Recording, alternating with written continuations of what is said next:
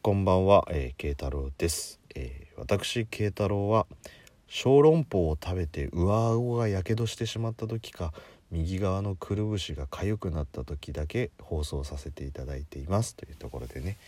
どんな状況それ？どんな状況だよその小籠包を食べて上顎がビロビロになっちゃった時とくるぶし今日かゆいなあラジオトークしなきゃみたいな状況ってどんな状況だよって話だしそれペンペンさんの丸パクリですよねっていう話ですよねそこはね。しかももしペンペンさんの番組を聞いてらっしゃらない方がいた場合お前冒頭から何言ってんのっていう話になってしまうんであの、まあ、ちょっと簡単に説明させていただくとねあのペンペンのゆっくりラジオっていうパーソナリティのトーカーさんののペンペンさんっていうのがいらっしゃいましてであの今日ねちょうどあのすごいアイデア面白いなと思ったんですけどそのバレンタインにちなんで義理チョコではなくて、えー義理チョコはトーカーさんには渡せないのでまあ俗に言う義理トークみたいな感じで、えーちょっとバレンタインをこう皆様にみたいな感じの放送されてたんでなんか面白いなってちょっと思って聞いてたのと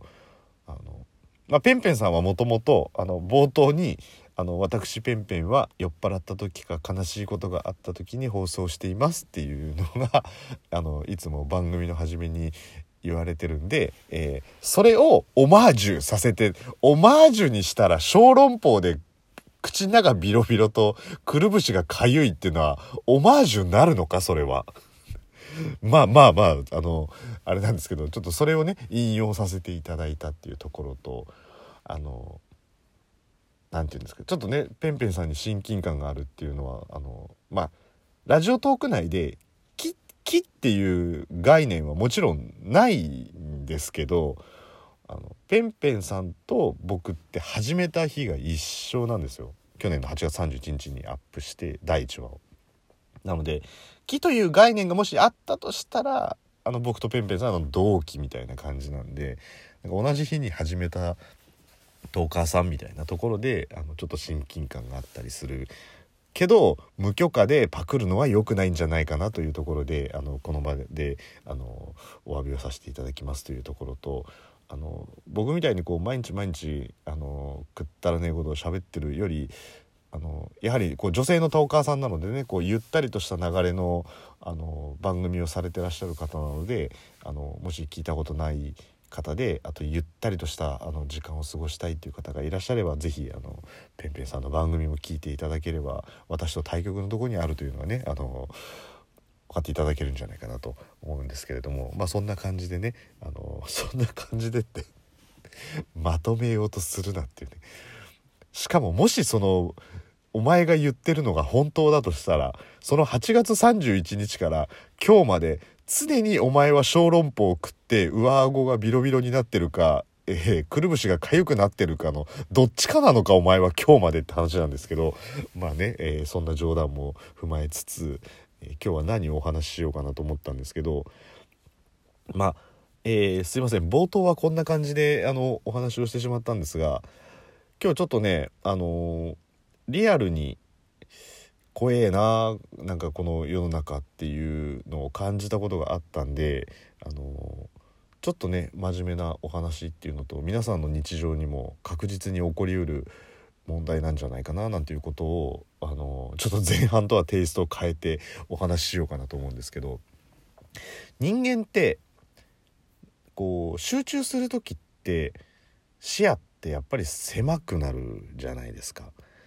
ね、何かにこうキュッと集中した時ってこうボヘーっとしてる時に比べると見えてくる範囲とか気になる範囲っていうのは非常にこう視野が狭くなってくるっていうところでね。でその集中する原因となるものっていろいろとあると思うんですよ。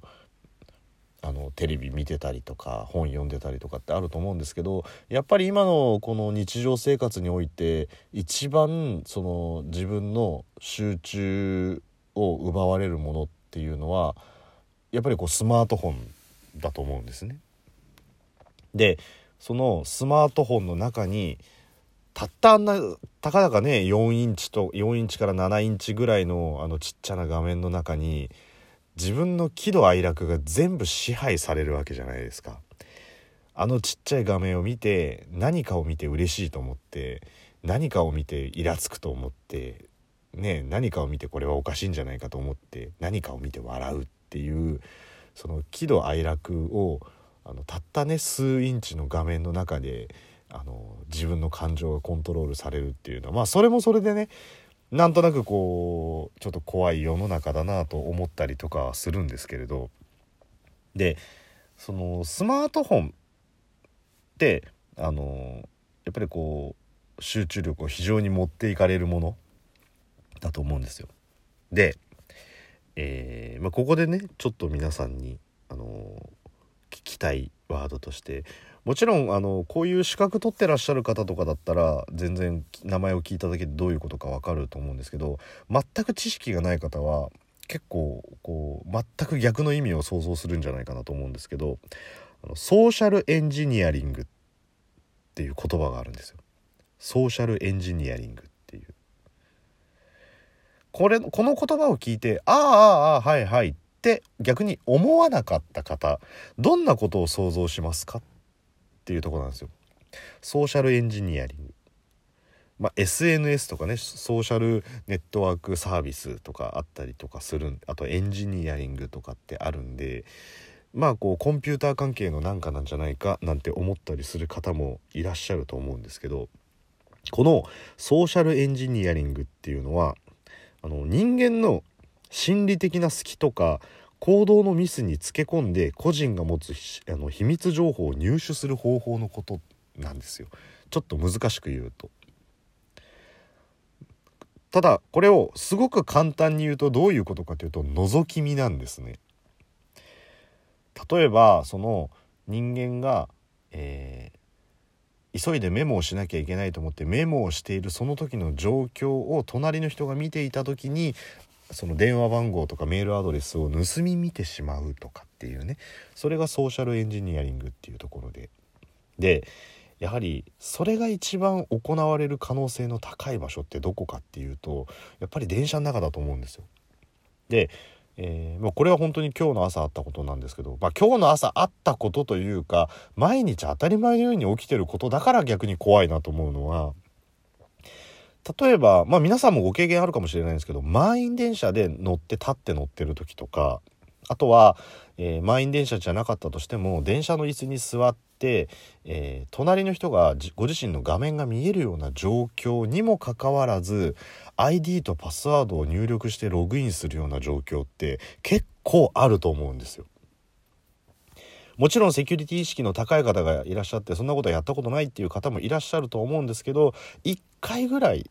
あのそういうシーンを見たことあるかもしれないと思いますしもっと言ってしまえば例えばこうメッセンジャー系のアプリ LINE とかですねそういうのを入力しているようなところが視界に入ってしまったっていう方もいるとは思うんですよ。であの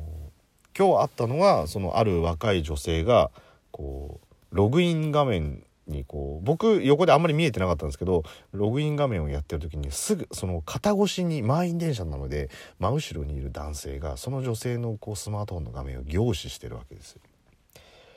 だそれってすごく怖いなって思うのはそれが何て言うんでしょう覚えやすい ID とパスワードだった時ってもうその場で覚えられちゃうわけじゃないですか。例えば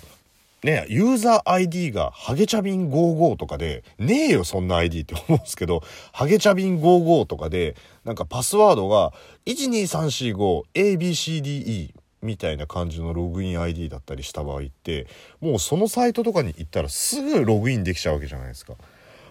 法律上はね、不正アクセス禁止法とかありますけど、でも、結局もしそれがね、あの、Yahoo とかのアカウントだった場合ですよ。何ができちゃうかっていうとやっぱりなりすましができちゃうわけですよね。で結局家に帰ったりとかもしくはね電車降りたりとかして「ハゲチャビン 5512345ABCDE」ってログインしちゃって。でそのままいろいろなサイトを見たりしつつですよ。しつつあの子供に毎晩読み聞かせていましたが子供が大きくなったのでこの度出品することになりました。中古品なのでノークレームノーリターンでお願いします。っていう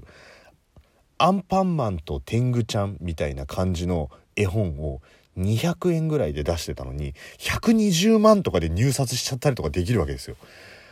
お母さんびっくりですよね。なんか300円ぐらいで売れたらいいなと思って出品してんのに、120万とかっていう額がついちゃってて、えっと思って問い合わせして、大丈夫ですかって言ったら大丈夫ですみたいな感じになっちゃうっていうのも、やっぱり不正ログインすることによってそういうのってできちゃうわけですよね。だからまあ、最近ねその仮想通貨とかでも不正なアクセスがあってとかっていうことで騒いでますけど